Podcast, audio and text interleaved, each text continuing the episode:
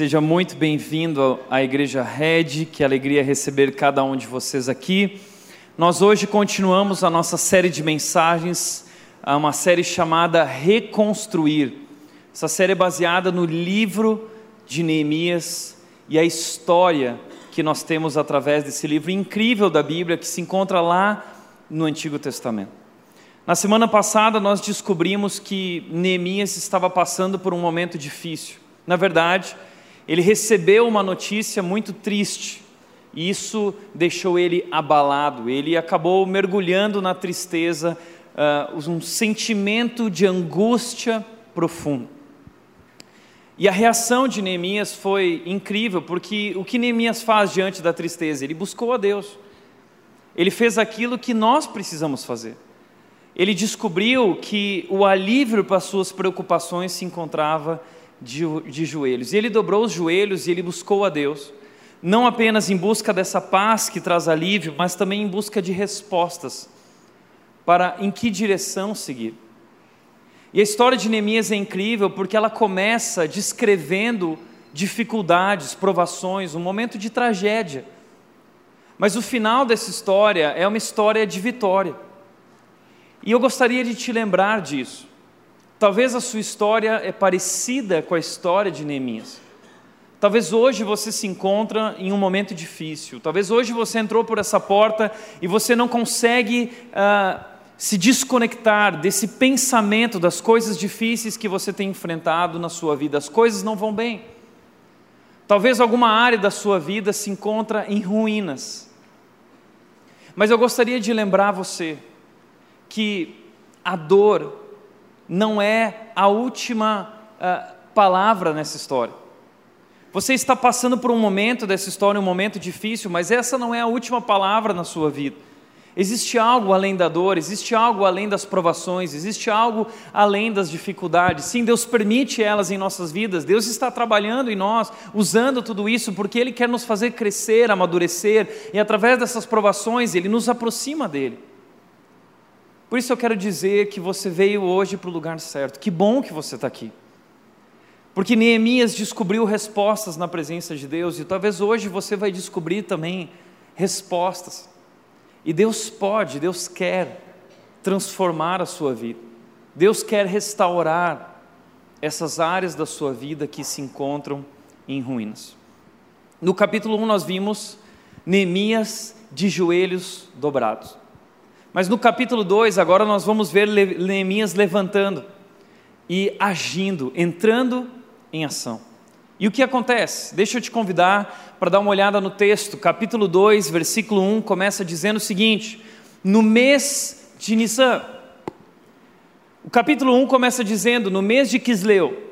O capítulo 2 começa dizendo a mesma coisa, mas dizendo no mês de Nissan. Mês de Nissan significa março ou abril do ano seguinte, ou seja, passaram-se quatro meses desde aquele primeiro momento no capítulo 1 em que Neemias recebeu aquela triste notícia que o deixou abalado. Quatro meses. Então agora, uh, um novo momento surge nessa história. Que momento é esse? No vigésimo ano do reinado do rei Artaxerxes, eu estava servindo vinho ao rei. Neemias, como nós vimos, era um copeiro.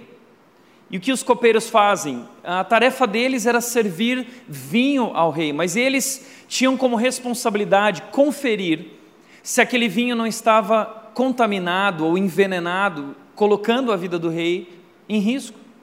Então, o cargo de Neemias era um cargo importante, era um cargo de confiança.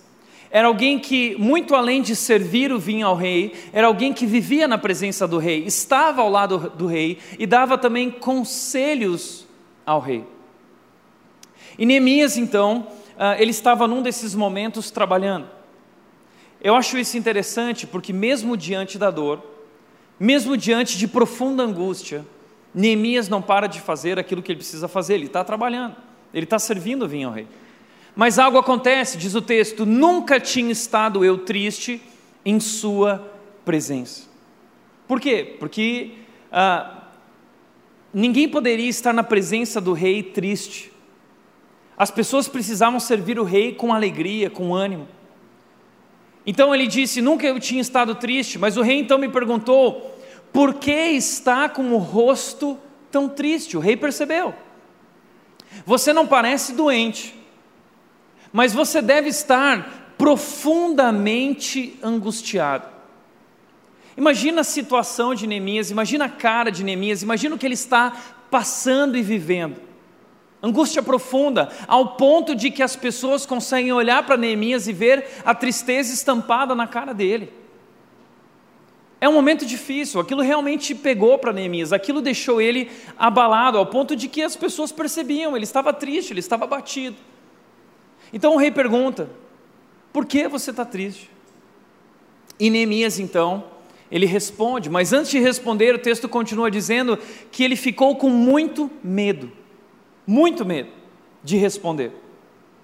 Porque alguém não poderia estar triste na presença do rei. E o rei percebeu que ele está triste. E mais do que isso, se o rei não se agradasse do que ele viria dizer, a vida dele de Neemias poderia estar em risco. O rei era soberano, poderoso, sabe lá o que o rei poderia fazer, como ah, muitas vezes eles mandavam para a prisão aqueles de, do, do qual eles não se agradavam. Nós lembramos de José, na história de José, José se encontra com o copeiro e o padeiro do rei que estão na prisão. Assim era. Neemias então estava com muito medo. Mas mesmo com medo, ele toma coragem e ele decide ir em frente. Neemias, ele assume riscos. E deixa eu te falar uma coisa: quando nós estamos falando sobre recomeçar, reconstruir, restaurar algum aspecto da sua vida, você precisa deixar o medo. Você precisa ter coragem. E entenda: coragem não é ausência de medo. Coragem é, mesmo face ao medo, mesmo diante do medo, seguir em frente e fazer o que precisava ser feito. Então ele teve coragem. E Deus nos chama a ter coragem. O medo muitas vezes nos impede de reconstruir, de restaurar algo em nossa vida. Nós preferimos ficar quieto, nós preferimos ficar sozinhos, nós preferimos nos escondermos. Isso nos leva ao comodismo. Ficamos paralisados pelo medo. Todos os grandes homens e mulheres de Deus ah, passaram por situações assim de medo, mas eles lidaram com isso, eles seguiram em frente, confiando em Deus. Josué passou por isso, Josué capítulo 1. Josué, Moisés morreu, Josué assume o povo, ele tem uma grande missão diante dele, ele está com medo. E aí Deus diz para ele, Josué capítulo 1, versículo 9: Não tenha medo, somente seja forte e corajoso. Seja forte e corajoso e faça conforme está escrito na minha palavra. Josué foi corajoso, Davi foi corajoso, e Neemias foi corajoso, e você precisa ser corajoso, corajosa. E seguir adiante muitas vezes significa assumir riscos.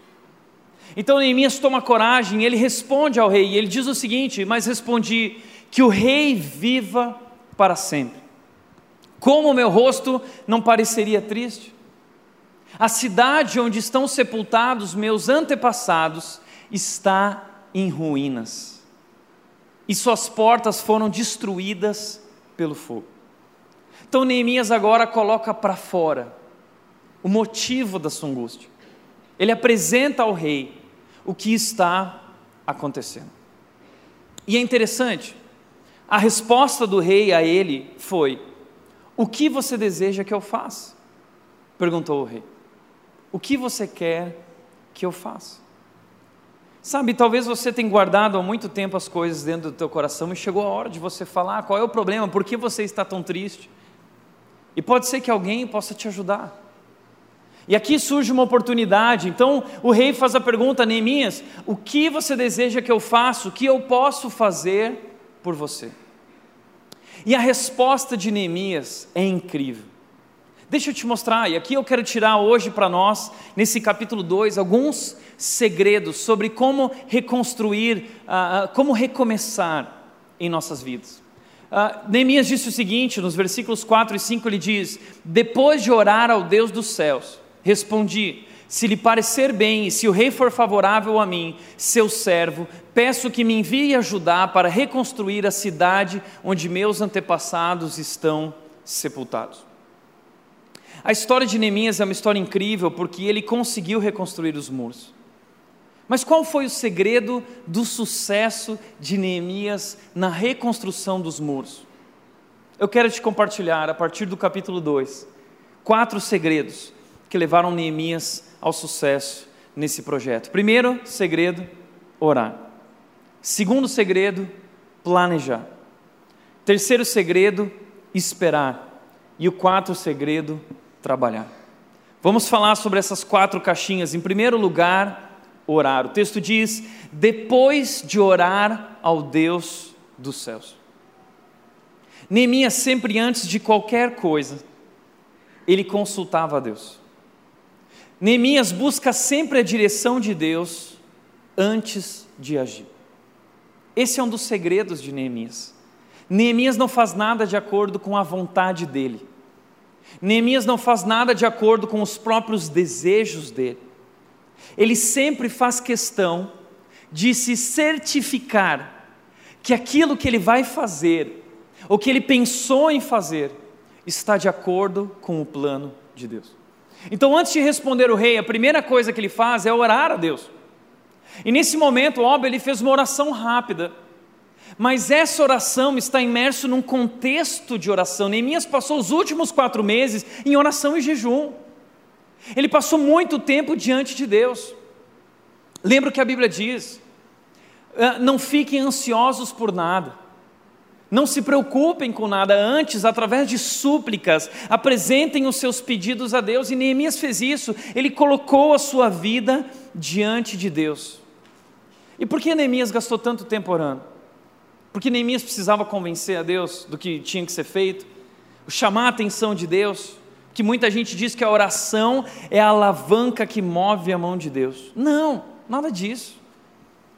Neemias conhece, eh, Deus conhece o coração de Neemias, Deus conhece a situação de Israel. Mas o que Neemias foi fazer foi alinhar o seu coração com a vontade de Deus. Que a oração não muda Deus, a oração muda quem ora. E Neemias, enquanto ele ora, ele tem ideias, ele tem planos, mas é na presença de Deus que ele vai se alinhando com essa vontade de Deus, ao ponto que ele, ele ganha, nesses quatro meses, na presença de Deus, em silêncio e oração, ele ganha convicção.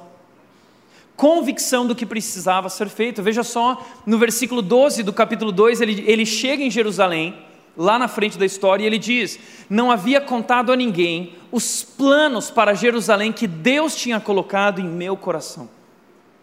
Neemias tem convicção de que os planos que ele tem no coração são planos de Deus. Não é algo que ele planejou apenas, não é algo só que ele quer fazer. É algo que surgiu no coração de Deus, é algo que vem do coração de Deus para o coração de Neemias. Uau! E está aqui uma coisa que, que para nós é difícil. E essa é uma pergunta para nós, Tiago: como eu posso saber qual é a vontade de Deus? Tiago, como eu posso ter convicção de que os planos no meu coração são planos de Deus? Como eu posso saber se eles estão de acordo com os planos de Deus? Nós, nós queremos saber, nós não queremos? É por isso que Neemias orou. Essa é a importância da oração. Veja como disse John Wesley: John Wesley disse o seguinte: é necessário permanecer sozinho na presença de Deus enquanto jejuamos e oramos para que Deus possa nos mostrar a Sua vontade e dar-nos direção. Por que nós oramos? Porque é nesse tempo de oração que Deus fala conosco, que Deus nos mostra a Sua vontade, que Deus se revela a nós, que Deus nos mostra a, a direção em que nós devemos seguir. Foi isso que Neemias fez nesse tempo de oração. Então talvez você diz assim, Tiago, mas ah, como eu posso na prática entender se são planos de Deus aquilo que eu estou planejando. Que para nós esse negócio de vontade de Deus é algo meio subjetivo, né? Nossa, às vezes a gente acha assim, para descobrir a vontade de Deus, eu vou ter que ir lá no Tibete, nos monges tibetianos, eu vou ter que ficar lá. Não, não é nada disso. A vontade de Deus é muito prática, muito objetiva, e nós podemos, nós temos alcance à vontade de Deus. Como? Deixa eu te mostrar de algumas maneiras práticas como você pode desenvolver a convicção de qual é a vontade de Deus para a sua vida. Em primeiro lugar, A primeira dica que eu daria é peça sabedoria a Deus enquanto ora. Tiago capítulo 1, 5 diz: Se algum de vocês precisar de sabedoria, peça ao nosso Deus generoso e receberá. Deus é sábio e Deus adora ser generoso compartilhando sua sabedoria. O contexto de Tiago capítulo 1 é um contexto de provação. E Tiago capítulo 1 diz: Tenham por motivo de toda alegria o passar por todo tipo de provação. Por quê? Porque a provação produz maturidade. Quando vocês são provados, quando vocês passam pelo sofrimento, vocês estão crescendo. E se você tem dificuldade de entender por que está passando por isso e o que Deus está fazendo na sua vida, Tiago diz: peça sabedoria a Deus. Então, esse é o contexto de Neemias. O contexto de Neemias é um contexto de dificuldade, de provação, de sofrimento. Então, Neemias faz isso, ele vai buscar diante de Deus essa sabedoria, pedindo a Deus sabedoria para entender como lidar com esses problemas. Porque, na verdade, o problema não está necessariamente no problema. O problema é como nós lidamos com os problemas, como nós reagimos aos problemas. Então Neemias reage orando, de joelhos dobrados, pedindo sabedoria. Eu diria, além de pedir sabedoria, eu diria, estude a Bíblia. Estude a Bíblia, Salmo 119, 105 diz: Tua palavra é lâmpada para os meus pés e luz para o meu caminho. A Bíblia é isso, você está entendendo? A Bíblia é, é, é uma lâmpada que clareia o caminho em que nós devemos seguir. Certa vez uma pessoa virou para mim e disse: Tiago, não seria mais fácil se em alguns momentos da nossa vida Deus escrevesse um bilhete claramente do que Ele quer e qual é a vontade dele? E eu disse: sim, Deus fez isso, Ele escreveu um bilhetão. Esse bilhetão se chama Bíblia. E Deus revelou ali toda a sua vontade para as nossas vidas. O plano de Deus está revelado na sua palavra. A Bíblia é a revelação de Deus, é Deus falando conosco e Deus nos mostrando qual é o propósito das nossas vidas, qual é a vontade dele para as nossas vidas, o que ele fez e para onde ele está nos levando. Tudo está na Bíblia. A Bíblia revela a sua vontade, você não precisa de nada além da Bíblia. A Bíblia é suficiente. Tudo está lá. O problema é que nós não conhecemos a Bíblia. E Jesus disse: vocês erram por não conhecer as Escrituras. O plano de Deus foi revelado, a vontade de Deus foi revelada, mas nós desprezamos, porque estamos cômodos, porque somos preguiçosos, porque não estudamos, porque temos tempo para tudo e para todos, menos para estudar a palavra de Deus. E é por isso que nós cometemos erros, porque não conhecemos a vontade de Deus. Eu lembro daquela história sempre do padre Adelir de Carli, aquele padre dos balões. Lembra a história dele? O, teve a incrível ideia de ele queria bater o recorde do Guinness Book de distância percorrida com balões de gazelle.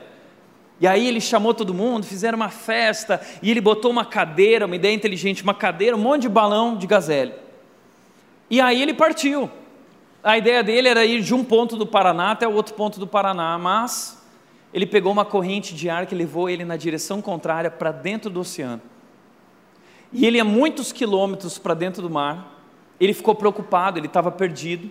E ele tinha um rádio e ele entrou em contato com o controle de tráfego aéreo, falando o seguinte: Olha, eu estou perdido, eu estou no meio do mar, do oceano, eu não sei o que fazer. E o comandante do tráfego aéreo respondeu para ele o seguinte: Você tem um GPS aí? Ele disse: Olha, eu tenho. Então passa para mim as coordenadas que nós vamos até você. Nós vamos salvá-lo. Sabe qual foi a resposta dele? Eu não sei usar o GPS. Eu não sei usar. Os balões ah, caíram no mar, ele morreu. O corpo dele caiu mais ou menos na região de Santa Catarina, mas foi encontrado só no, no Rio de Janeiro. Essa história é, ela é triste, cômica, mas posso falar uma coisa? Isso fala muito sobre nós. Porque tão inconsequentes somos nós cristãos, que temos a Bíblia em nossas mãos, mas não sabemos usá-la.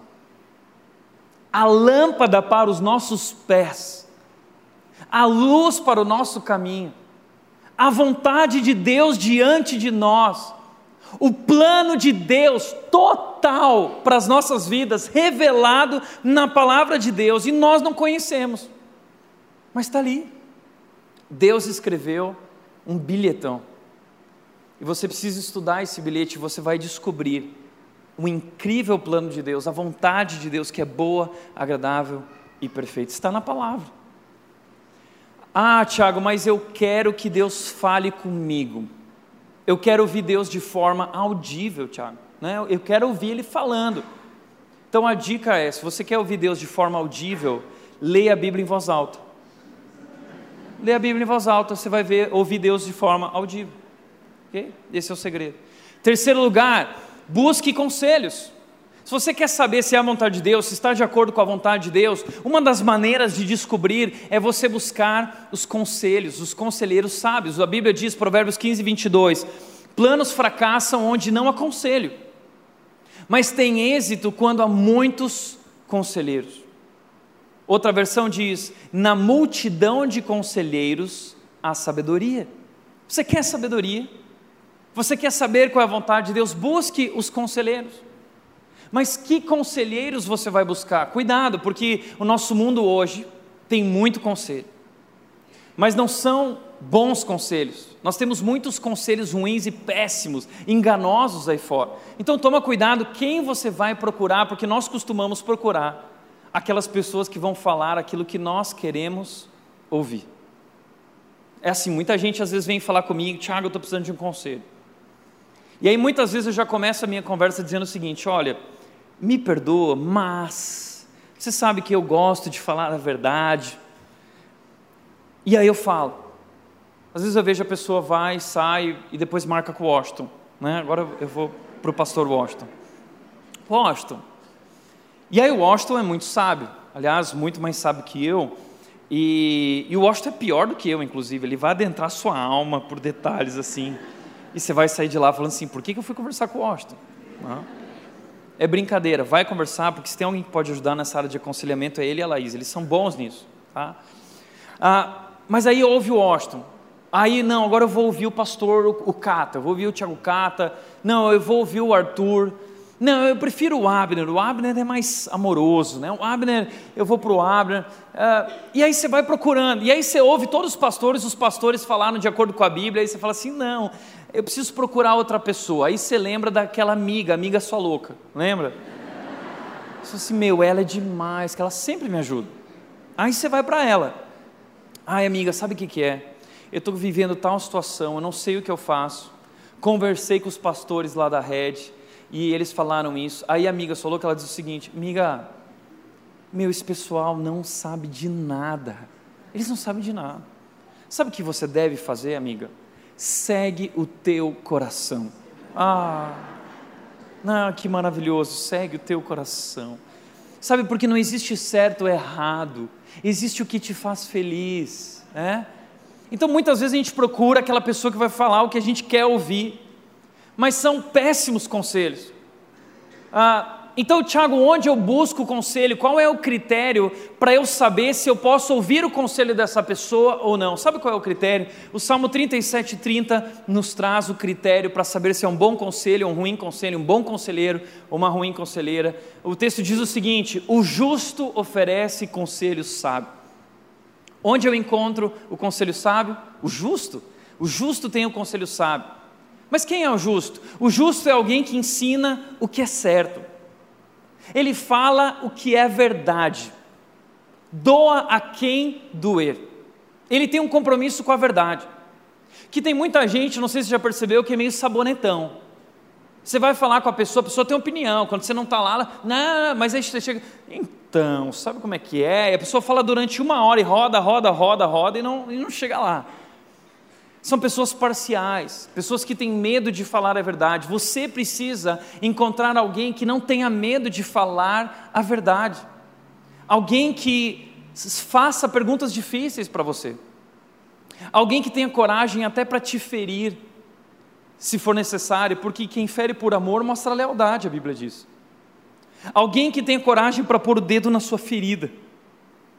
Que muitas vezes o que a gente precisa ouvir não é o que a gente quer ouvir você precisa de alguém assim, que ensina o que é certo, Porque existe o que é certo e existe o que é errado. Ah, Tiago, mas o que define o que é certo e o que é errado? O que define? A lei de Deus. Então ele ensina o que é certo de acordo com aquilo que está na lei de Deus, de acordo com aquilo que está na palavra de Deus. Então essa opinião, esse conselho que ele está dando não é de acordo com, a, com o achismo dele, não é de acordo com a experiência dele. Ele está falando de acordo com a palavra de Deus. É o que Deus disse que define o que é certo e o que é errado. Como é legal quando a gente busca conselhos em pessoas assim. A minha mãe é uma mulher assim. Quando eu ligo para ela, eu, eu, falo tal coisa e minha mãe responde dizendo: Tiago, mas lembra do texto tal? O texto tal na Bíblia diz o seguinte. O texto tal diz assim, o outro texto fala assim. Conselhos sábios, de acordo com a palavra de Deus. Só a opinião de Deus importa, ele fala de acordo com a opinião de Deus. Por isso, seus passos são firmes. Passos firmes. Não é alguém que anda vacilando, não é alguém que tem conduta duvidosa, não é alguém que você tem que a, a, tomar cuidado porque a, fala uma coisa e vive outra. Não, são passos firmes. Ele vive de acordo com aquilo que fala e aconselha. Ninguém é perfeito, mas é alguém que busca viver na sua vida dentro da lei de Deus, dentro desses limites. É alguém que tem uma vida que é exemplar, que, que é referência. Quais são as tuas referências? Infelizmente, hoje no nosso mundo, nós temos colocado como alvo referências erradas, pessoas que não têm passos firmes, pessoas que não andam de acordo com a lei de Deus, pelo contrário.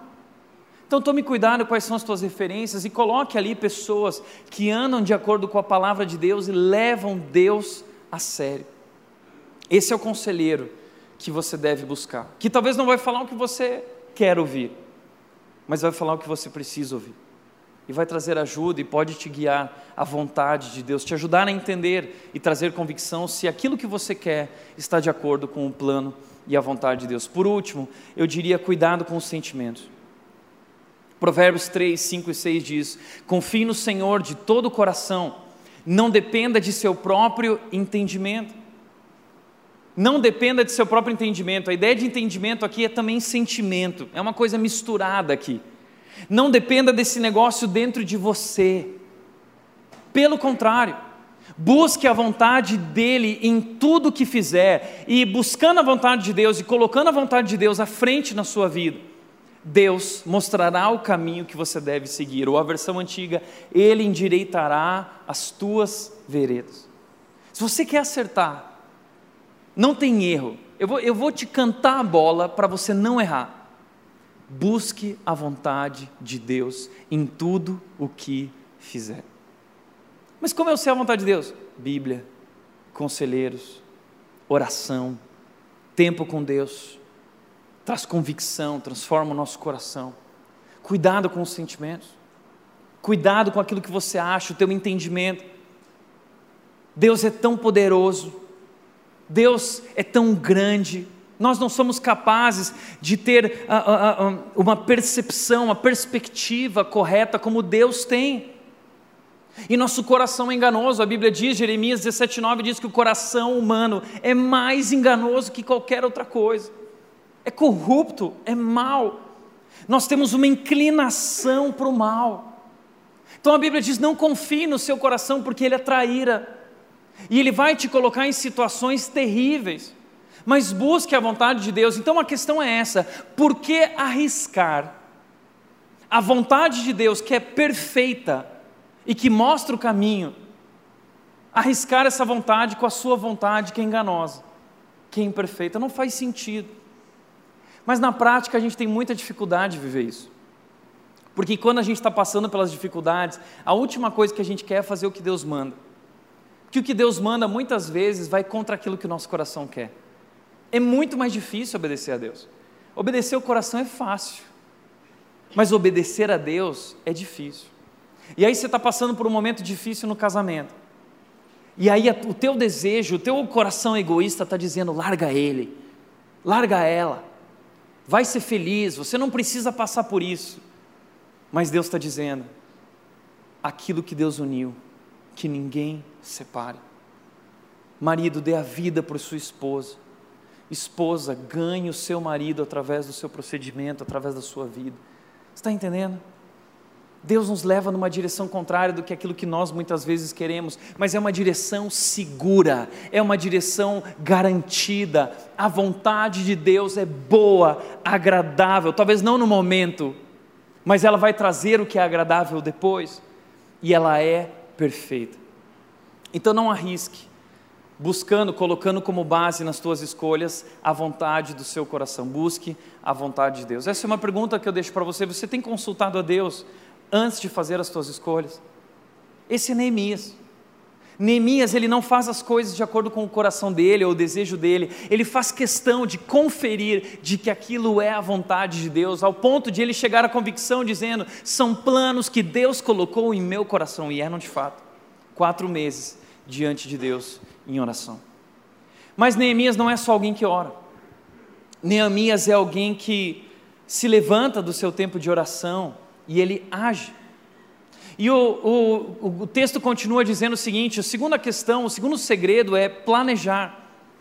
Diz que depois de orar aos céus, ele respondeu: Se lhe parecer bem, e se o rei for favorável a mim, seu servo, peço que me envie ajudar para reconstruir a cidade onde meus antepassados estão sepultados. Quando o rei perguntou, ele estava pronto para responder. E o incrível é que ele estava pronto e ele já tinha um plano. Porque sabe o que Neemias fez desde o dia em que ele recebeu a notícia até esse momento, quatro meses? Ele planejou, ele bolou um plano. E o capítulo 2 vai nos descrever esse plano, um plano detalhado, um plano incrível, completo. Deixa eu te mostrar um pouco desse plano. O rei perguntou para ele: O que você deseja que eu faça? E a resposta dele tinha um objetivo, tinha prazo, tinha análise de risco, tinha análise de custo. Qual era o objetivo? Olha, o objetivo é reconstruir a cidade. O rei pode ter pensado: puxa, um plano grande, hein, Neemias? Pois é, o meu Deus é um Deus grande. E aí o rei perguntou para ele o seguinte: mas quanto tempo vai demorar para reconstruir a cidade e os muros da cidade? E Neemias respondeu: respondia ao rei quanto tempo ficaria ausente. Neemias tinha um plano, ele sabia quanto tempo ele ia ficar fora, quanto tempo ia demorar para reconstruir os muros da cidade, ele era alguém planejado. E aí, uh, Neemias diz o seguinte para ele: Olha, mas se o senhor uh, for, com todo respeito, eu gostaria de dividir mais algumas coisas com você. Eu fiz um planejamento aqui, e Neemias, e eu já percebi que eu tenho alguns riscos no caminho até lá. Se o senhor me permitir ir, ah, eu vou encontrar problema nas fronteiras. Eu preciso de uma carta de recomendação para que eu tenha proteção ao passar por essas fronteiras. Ok, eu te dou. E então Neemias pediu isso para que eles permitam que eu viaje em segurança. Eu quero cartas. Ok, mas eu também quero cartas. Eu também quero cartas para recursos. Porque eu vou precisar de muita madeira para reconstruir a porta tal, vou precisar de X coisas para reconstruir tal coisa. E Neemias começa a descrever então um plano para. É incrível o capítulo 2. Você fala assim: de onde saiu tudo isso em Neemias? Sabe de onde saiu? Do tempo dele de planejamento e oração. Ele planejou. E é incrível, ele, ele fala: olha, eu vou precisar desse material. E ele descreve os materiais que ele vai precisar. Uau, é incrível. Sabe o que eu acho? Existe hoje um programa na televisão que é o Shark Tank. Tem o Shark Tank, tem o Shark Tank Brasil. Eu e a Nath adoramos, é nosso programa preferido, a gente vive assistindo juntos. E a gente vê pessoas despreparadas indo diante desses Shark Tanks, são grandes investidores, homens muito ricos, que eles estão lá para ouvir esses novos empreendedores com suas ideias e produtos. E eles fazem várias perguntas. E muitas pessoas às vezes estão despreparadas, não têm um plano Neemias está diante desse grande Shark Tank que é o rei. E o rei fala o seguinte: gostei do plano, eu vou investir em você. E investe nele. Por isso que eu entendo a partir disso é a importância do planejamento. Se nós estamos falando de reconstrução, se nós estamos falando de restauração, não, acha, não ache que basta apenas oração. É preciso também um planejamento. E Neemias fez planos, veja o que a Bíblia diz: os planos bem elaborados levam à fartura, planos bem elaborados. Mas o apressado sempre acaba na miséria. Nós não gostamos desse negócio de planejamento. principalmente nós crentes, porque a gente vive essa mentalidade uh, do viver pela fé. A gente, no mundo gospel, nós temos uma outra versão do Zeca Pagodinho, Deixa a Vida Me Levar. É, é eu estou vivendo pela fé. Né? Eu estou vivendo pela fé, não tem planejamento, né? não precisa de nada, minha vida está nas mãos de Deus. Né? Eu vou voar no oceano do universo, do Espírito de Deus rompendo em fé. Deus vai me fazer andar por sobre as águas. A gente vive essa, essa loucura gospel, achando que a fé é, elimina o nosso esforço, o nosso planejamento e a nossa dedicação. Não, entenda uma coisa: fé e planejamento caminham juntos. Entenda que fé não é essa experiência de se entregar ao acaso, ai sei lá o que vai acontecer, minha vida está nas mãos de Deus. Não, fé é crer no que Deus disse na Sua palavra. A fé tem um objetivo muito claro, a fé é uma convicção. Como eu posso ter uma convicção? A fé é uma convicção das coisas que não se veem, Tiago. Sabe quais são as coisas que não se veem? As coisas que Deus disse na Sua palavra. Ele disse para nós coisas que ainda não se veem. E nós precisamos crer naquilo que ele disse, isso é fé. Então a fé não é a morte da razão. A fé é, é, não é viver essa ilusão de que, ai, deixa a vida me levar. Não, você se perdeu. Isso não é fé. Fé é você compreender o que Deus disse, você agir de acordo. E Neemias compreende quais são os planos de Deus e ele age de acordo, e ele faz planos, e ele faz planos bem elaborados. Isso é interessante. Porque o motivo, talvez, pelo qual você chegou nesse momento de vida, e você está hoje perdido, e você não sabe o que fazer, sua vida virou uma confusão ou está em ruínas, sabe por quê? Porque talvez a sua vida, através da sua vida, ao longo da sua jornada, você não cumpriu os planos, você não teve um plano, e é preciso ter um plano.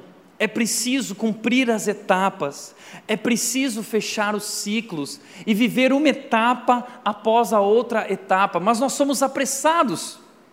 E nós vivemos querendo pular dessa etapa para a próxima etapa, porque a gente não quer passar por dificuldades, a gente não quer esperar, nós somos apressados e aí nós não cumprimos as etapas. E, e, nós acabamos não construindo as coisas da maneira certa. Você começa construindo ali, abandona. Depois começa construindo aqui, abandona. Começa a faculdade ali, abandona. Começa aquilo ali, abandona. Ah, é muito difícil. Ah, é muito difícil. Ah, sempre reclamando. Você não está construindo.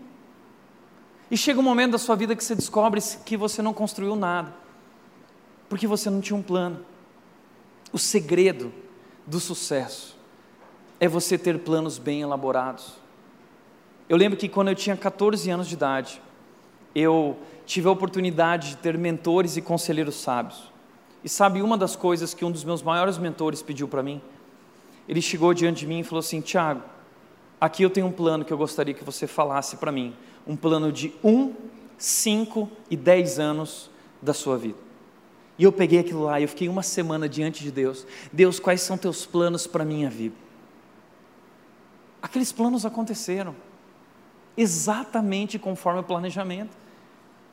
Então nós precisamos de planos. Fé e planejamento caminham juntos. Você talvez precisa viver esse tempo diante de Deus, planejando, repensando, refletindo, e nesse tempo de planejamento, abrindo seu coração e mente para Deus, para que Ele confirme, trazendo convicção do que deve ser feito. Mas muita gente vai dizer, Tiago, mas lá em Tiago 4 tem um texto dizendo que planejamento é errado, que é pretensão, é arrogância, é orgulho diante de Deus. Não, não é isso que Tiago 4 está dizendo. Deixa eu te mostrar o que Tiago 4 está dizendo. O texto diz: prestem atenção, vocês que dizem, hoje ou amanhã iremos a determinada cidade e ficaremos lá um ano, negociaremos ali e teremos lucro. Sabe o que é esse texto? Esse texto é um planejamento quase perfeito. Mas o texto diz: condena esse planejamento. A Bíblia condena esse planejamento. Por quê? Porque o texto seguinte diz: Quem são vocês? Vocês são como a neblina que o vento leva, que se dissipa logo. Então a Bíblia está criticando esse planejamento. Por quê? Porque planejar é errado? Não. Porque esse planejamento é quase perfeito. Por que ele é quase perfeito? Porque ele tem um plano, fazer negócios ali, ele tem um objetivo, obter lucro, está escrito aqui. Ele tem também um prazo, amanhã, hoje ou amanhã, durante um ano, ah, e o local, em tal cidade, isso vai acontecer. Então, tudo, tudo quase perfeito. Mas faltou um elemento que coloca em xeque esse planejamento. Sabe o que é? Onde está Deus nesse planejamento? Então o problema não é planejar.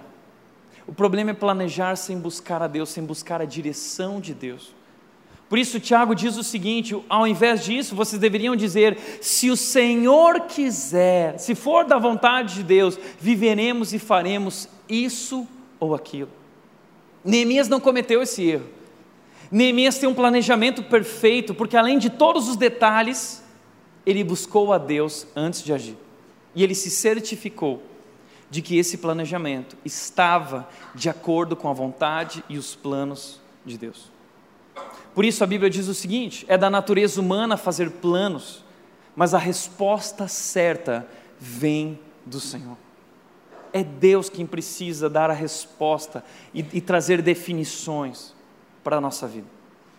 Por isso eu acho bacana que pensar que Neemias gastou 120 dias em oração e planejamento. E sabe em quanto tempo Neemias reconstruiu os muros?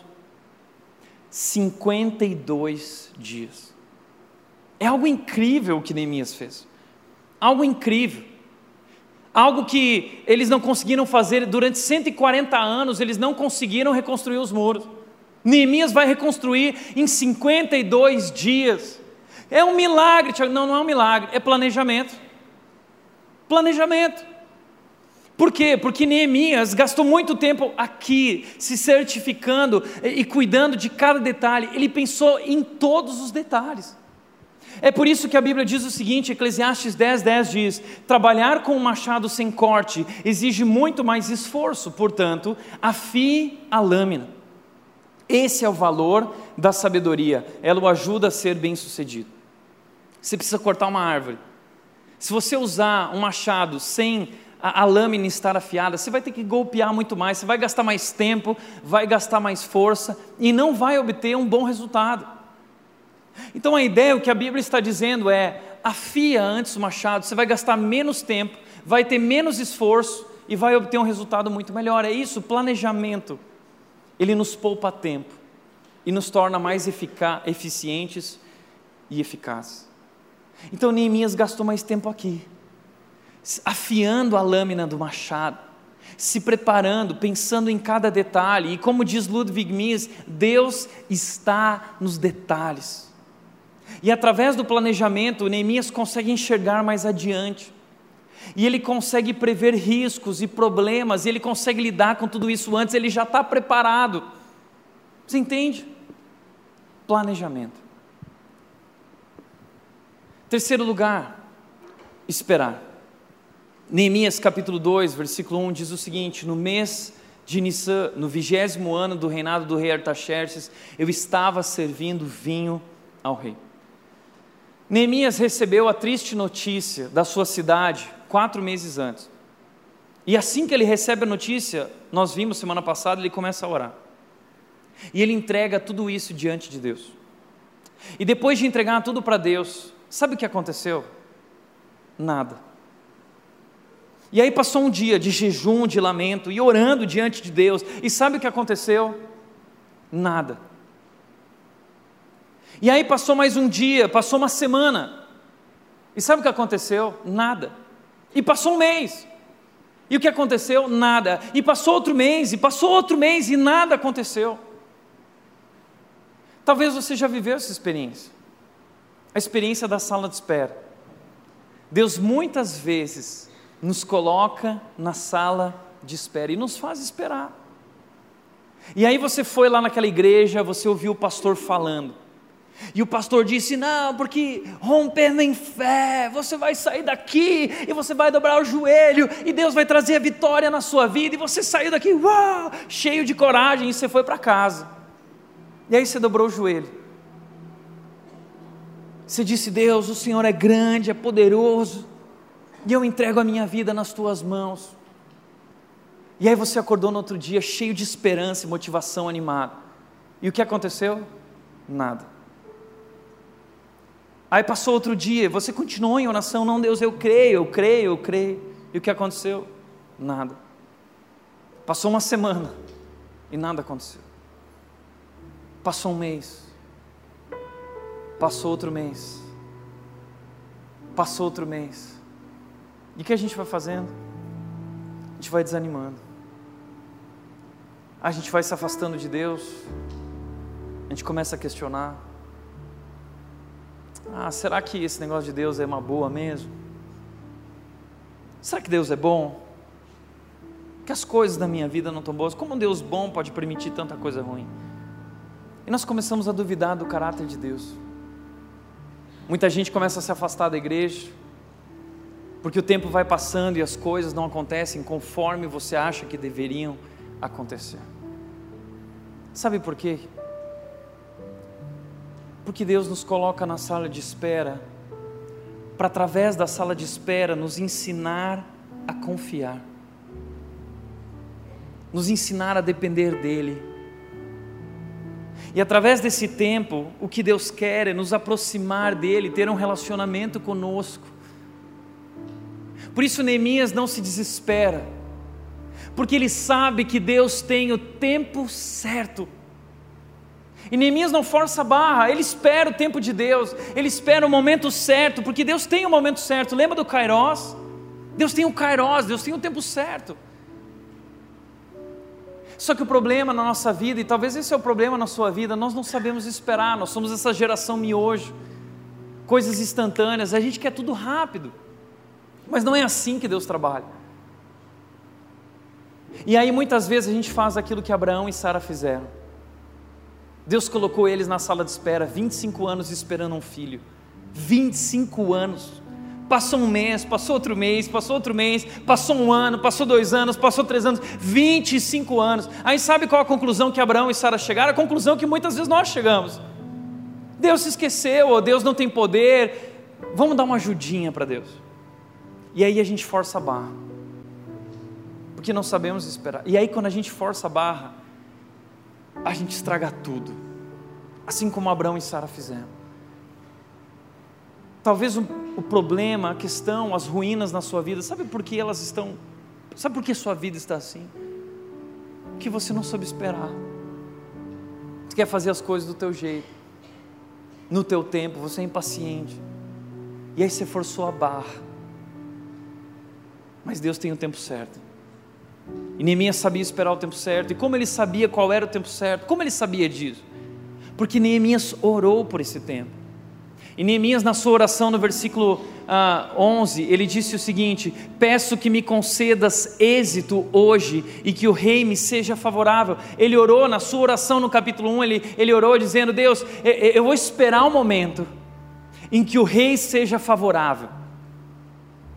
E o que aconteceu? O rei virou para ele depois de quatro meses, e disse: Neemias, o que está acontecendo? E o que eu posso fazer por você? Neemias esperou o momento certo, e aí Deus abençoou. Que quando nós sabemos esperar, Deus abençoa, e Neemias teve autorização do rei autorização do rei para ir, não só autorização, ele teve recursos, o rei ajudou ele a levantar os recursos que ele precisava, e além disso, o rei disse o seguinte: Eu vou mandar uma escolta junto com você, e o versículo 9 mostra Neemias partindo mil quilômetros de distância, mil e duzentos quilômetros de distância, Neemias partindo com uma escolta do lado sendo protegido, por quê? Porque ele esperou o tempo de Deus.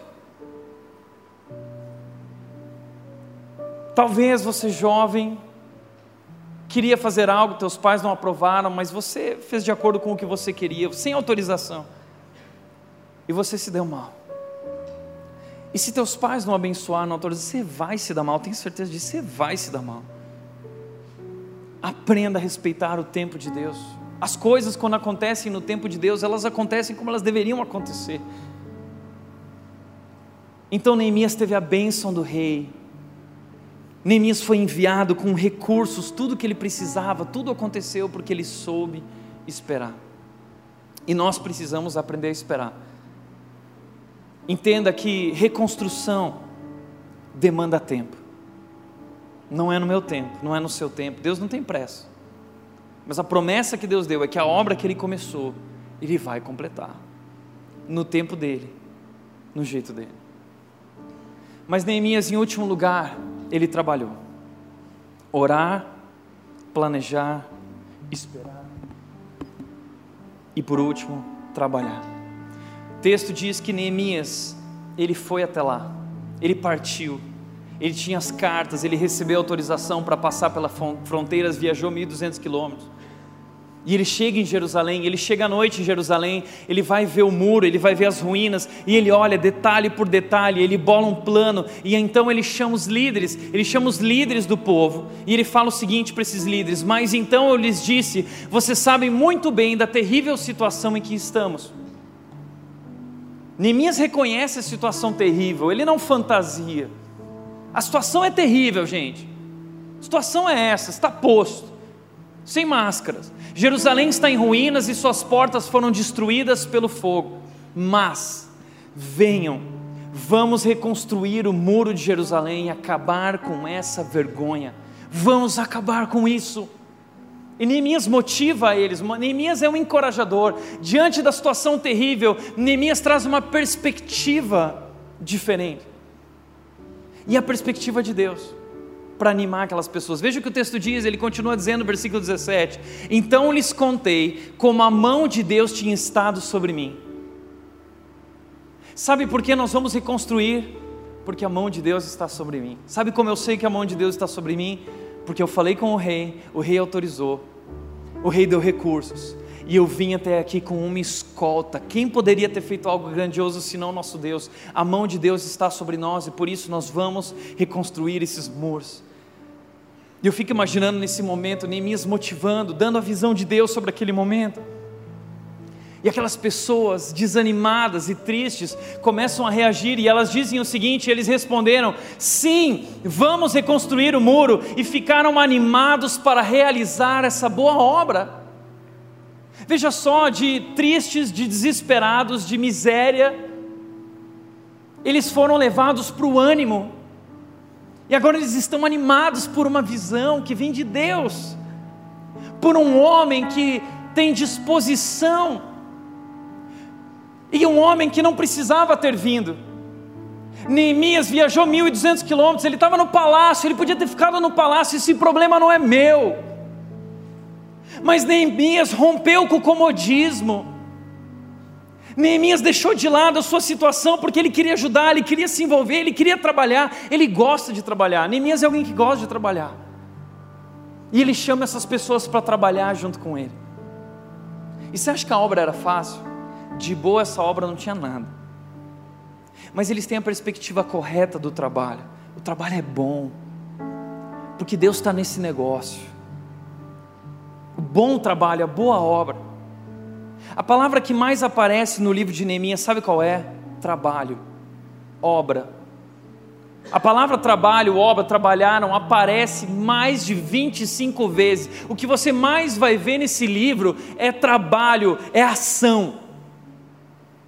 Então deixa eu te falar uma coisa: restauração requer oração e ação. Fé sem ação é ilusão. Ação sem oração gera decepção. Então, Neemias é alguém que ora, que busca Deus, mas é alguém que age. Entenda isso. Nós precisamos aprender a trabalhar e se dedicar, é assim que nós vamos alcançar. A gente fica vivendo esse negócio de rompendo em fé, não é só rompendo em fé, é rompendo o comodismo, é rompendo a preguiça, é rompendo com a murmuração, é rompendo com o pessimismo, é rompendo e seguindo em frente e fazendo o que precisa ser feito, porque talvez, talvez Deus não vai te fazer andar por sobre as águas, porque Deus quer que você vá nadando, e você vai nadar quilômetros e vai ser cansativo e você vai engolir água, mas sabe o que você faz? Você continua nadando porque Deus está com você. É por isso que Davi disse: ainda que eu ande pelo vale da sombra da morte, Deus não vai te livrar do trabalho, Deus não vai te livrar do sofrimento. O fato de sermos cristãos não nos isenta do trabalho, da ação, das dificuldades, do sofrimento. Mas nós temos a promessa de que Deus está conosco. E por isso nós olhamos para as dificuldades, olhamos para o trabalho difícil com uma boa perspectiva, com ânimo.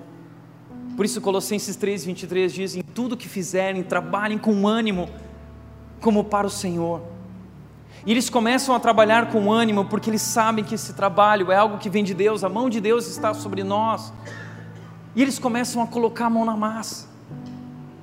Entenda uma coisa: nada vai acontecer na sua vida enquanto você não aprender a colocar a mão na massa e não romper com o comodismo. Por isso a Bíblia diz o seguinte: quem planeja bem e trabalha com dedicação prospera, mas quem se apressa e toma atalhos fica pobre. Essa é uma descrição da nossa geração. Esses dias eu vi no YouTube, eu fiquei muito irritado, um cara dirigindo uma BMW e falando o seguinte: Olha, ah, eu não sabia fazer nada, mas eu descobri um segredo e eu estou muito rico. E eu só queria te dizer que se você não sabe fazer nada, e o melhor trabalho é não sair de casa. Eu vou te ensinar como ganhar muito dinheiro sem sair de casa. Sabe escrever e-mail? Então eu vou te ensinar como ganhar muito dinheiro. E sabe o que é pior? A gente cai nessas besteiras, achando que existe atalho. E sabe como aquele cara ganha dinheiro? Aquele ganha, cara ganha dinheiro quando você clica no anúncio dele. Ele ganha dinheiro quando você compra o curso dele. É assim que ele está crescendo e ganhando dinheiro. Não é com aquilo que ele diz que ele ganha dinheiro, é com você. As pessoas estão enganando todo mundo. A gente vive hoje nessa cultura do dinheiro fácil, do alcançar mais resultado com menos esforço. Isso biblicamente está errado. As coisas não vão acontecer. O ápice da nossa experiência com Deus não é o milagre. O ápice da nossa experiência com Deus é o nosso trabalho abençoado por Ele. Os grandes homens de Deus que chegaram lá e alcançaram um sucesso, como José, como Josué, como Davi, como Neemias, sabe qual foi o segredo na vida deles? Dependência de Deus e trabalho. Trabalho, muito trabalho, muita dedicação. Não tem segredo é quem trabalha com dedicação. Então para de reclamar, para de achar que a vida é difícil, porque a Bíblia diz que é com o suor do teu rosto. E eles entenderam isso, e eles trabalharam, e eles trabalharam, e não tinha tempo ruim. Por isso, Salmo 126, 5 e 6 diz o seguinte: Os que semeiam com lágrimas colherão com gritos de alegria, choram enquanto lançam as sementes, mas cantam quando voltam com a colheita. Eu adoro esse salmo, porque esse salmo ele foi escrito nesse momento do povo. Eles voltaram da Babilônia, eles retornaram, e eles estão de volta em Jerusalém. E aí o versículo 1 do Salmo 126 diz: Quando Deus nos trouxe de volta, Deus trouxe de volta os cativos, foi como um sonho. E a nossa boca se encheu de riso, e nós tínhamos cantos de alegria, e nós cantamos: grandes coisas fez o Senhor por nós, por isso estamos alegres. Mas eles olham para essas grandes coisas que Deus fez e eles veem que a cidade precisa ser reconstruída, e eles entendem que vai dar trabalho. E aí eles oram e cantam dizendo o seguinte: vai dar trabalho, sim, mas os que semeiam com lágrimas colherão com gritos de alegria. Choram enquanto lançam as sementes, mas cantam quando voltam com a colheita. Entenda uma coisa: se você quer colher, você precisa plantar. E o tempo de plantar é um tempo difícil, é um tempo de muita dificuldade. E talvez você está orando, orando, orando e está esperando milagre. Milagre não vai acontecer. Não é rompendo em fé que você vai vencer. É rompendo com o teu coração. É rompendo com o teu egoísmo. É rompendo com o teu comodismo. A reconstrução começa no seu coração. Por isso Neemias ele não parte da oração para o milagre. Neemias parte da oração para a ação, da oração para o trabalho. Talvez é isso que Deus hoje está te chamando para fazer, para trabalhar, para construir. Porque quem quer desfrutar precisa construir. O muro não vai se construir sozinho. A obra era de Deus. Deus estava, a mão de Deus estava sobre eles. Mas o muro não foi construído sozinho. Eles precisaram colocar a mão na massa. E Deus está te chamando para colocar a mão na massa e não vai ser fácil. É trabalho, é trabalho duro. E trabalho que talvez você ache que você. Ah, mas eu não nasci para levantar muro, argamassa. Não tem essa do que você nasceu, não é o que te faz feliz, não é o que te realiza pessoalmente, é trabalho e todo trabalho é bom. Faça todo trabalho como se fosse para Deus, servindo a Deus em tudo que fizerem, em tudo que fizerem. Trabalhem com bom ânimo, como para o Senhor e não para os homens. Esse texto tem sido na minha vida o meu lema em momentos difíceis, em momentos de muito trabalho, de muita dedicação, esforço, quando eu estou derramando lágrimas de tanto trabalho e cansado, eu lembro os que semeiam com lágrimas, colherão com gritos de alegria. Muita gente hoje olha para a rede, olha para o meu ministério e aquilo que está acontecendo aqui e fala assim: puxa, as coisas aconteceram na vida do Tiago, ele teve sorte. Mas essa sorte é sete dias por semana de trabalho, dedicação, junto com toda uma equipe, junto com uma igreja, de muitos anos de dedicação, de uma história, de romper com o comodismo. Recentemente eu lembro, eu estava indo para uma conferência em Londrina, chegando no hotel meia-noite, trabalhando até três horas da manhã, para pegar o avião às quatro horas da manhã e no avião não poder dormir, com os olhos abertos, vindo para a rede para pregar e terminando tudo que precisava terminar, série Jesus Fake pesada, difícil, tema muito difícil, muito estudo, olhos ardendo, mas na minha mente, os que semeiam com lágrimas, colherão com gritos de alegria. E aí, quando termina o culto, eu vou para o meu cantinho, e eu estou adorando a Deus com gritos de alegria. Porque quem chora enquanto lança semente vai cantar quando voltar com a colheita. Então trabalhe, trabalhe com bom ânimo, siga em frente, coloque a mão na massa, não tem tempo ruim, debaixo de chuva ou de sol, nós serviremos ao Senhor, onde Ele nos colocar, o que Ele pedir para nós fazermos, nós vamos fazer, não há restauração sem oração e sem ação. Por isso, para refletir e praticar, em primeiro lugar, qual a base para as suas escolhas? A vontade de Deus ou os desejos do seu coração? Você tem vivido de acordo com aquilo que você quer ou de, de acordo com aquilo que é o plano de Deus? Segundo lugar, não tenha medo, seja corajoso e sensível às oportunidades que Deus coloca diante de você. Não deixe o medo te paralisar. Conheça Deus através da Sua palavra. Deus é grande. Espere grandes coisas desse Deus e faça grandes coisas para Deus. Tome o passo. Deus é grande. E por último, o sucesso em qualquer área da vida tem a ver com oração, dedicação e esforço. Não existem atalhos.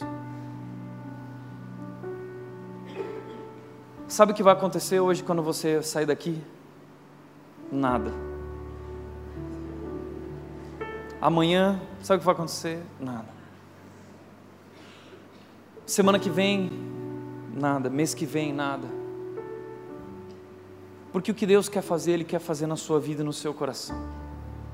E talvez ao longo do tempo, se você começar a plantar diferente agora, rompendo com tudo isso e reconstruindo, e se você semear com lágrimas, uma coisa eu te garanto. E não, Deus não vai precisar fazer milagre. Você vai voltar com cantos de alegria. Porque os que semeiam com lágrimas voltarão com cantos de alegria. Orar, planejar, esperar e trabalhar, trabalhar e trabalhar. E Deus abençoa o trabalho. E não há experiência melhor do que desfrutar da bênção de Deus sobre o nosso trabalho. Amém? Feche teus olhos.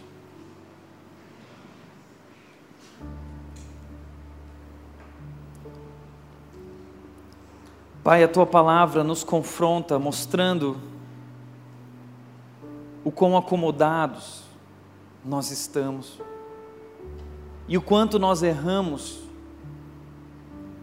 por não viver de acordo com a tua vontade, o teu plano. Porque nós vivemos a vida sem te buscar, sem te consultar, e nós agimos, e nós erramos, e nós fracassamos. E o resultado, muitas vezes, são ruínas. Mas como é bom saber que esse não é o fim da história, que em Ti há sempre uma nova chance, a esperança, e em Cristo nós podemos recomeçar. É por isso que hoje, Deus, nós colocamos as nossas vidas diante de Ti, eu quero colocar a vida de cada um aqui. Que o Senhor nos dê coragem, Deus, para romper com o comodismo, e que o Senhor nos dê coragem para lidar com os nossos medos e nossas fraquezas, e seguir adiante, e agir, e trabalhar, e com lágrimas e suor começar a construir, te servindo, Deus, onde o Senhor nos colocou, esperando o teu tempo. Por isso nós nos rendemos, Deus, a Ti e clamamos a Ti, Deus, que o Senhor nos guie, nos direcione que o Senhor se revele a nós como se revelou a Neemias. E que o Senhor use as nossas vidas, Pai. Em nome de Jesus, em nome de Jesus. Amém.